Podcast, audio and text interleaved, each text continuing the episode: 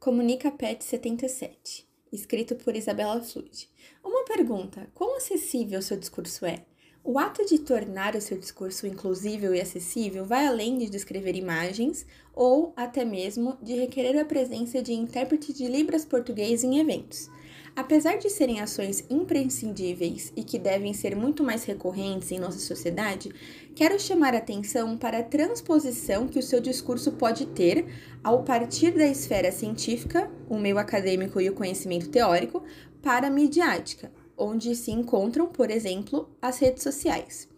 Você já parou para pensar como explicar um trabalho da graduação para algum parente que não é da área?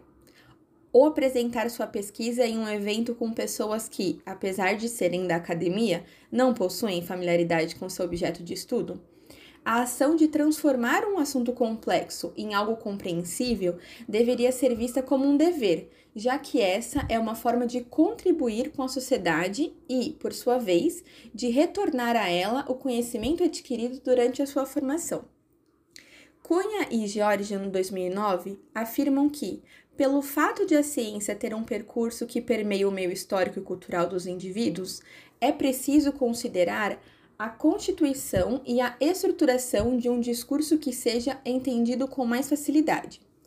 Transpor seu discurso, divulgar e ampliar o alcance das suas produções no meio acadêmico é muito desafiador, mas deve ser visto como um exercício constante. Atualmente, temos uma forte popularização da divulgação científica que contribui para disseminar a ciência e informar a população, além de combater, principalmente, a propagação de fake news. Cunha e George, em 2009, enfatizam que, dentro dessa transposição, há necessidade de chamar a atenção de quem está consumindo o conteúdo, justamente para gerar interesse e despertar curiosidade. Geralmente, assuntos que estão inseridos no dia a dia possuem mais destaque por terem mais identificação. Por um lado, uma ciência objetiva, a qual estamos acostumados, e por outro, um conhecimento adaptado que deve ter em vista a subjetividade de um indivíduo. Quem é o seu interlocutor? Para além da adequação linguística, moldar o seu discurso de acordo com o ouvinte é, sobretudo, uma estratégia que contribui com a compreensão do conteúdo explicitado.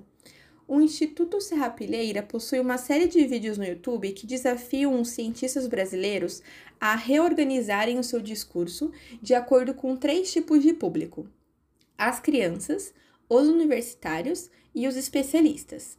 Temas como matemática, física, química, entre outros, que são vistos como difíceis, são adaptados para três estágios diferentes. É incrível como os pesquisadores realizam a escolha de palavras e expõem diferentes exemplos de cada nível. Faça esse exercício. Use metáforas, faça analogia, construa os mapas mentais, expõe exemplos do cotidiano ou qualquer outra estratégia ou ferramenta para alcançar a população que não tem familiaridade com o que você estuda. Em diferentes esferas de circulação e com um público diversificado, molde o seu discurso. O conhecimento deve e tem que ser acessível para todos.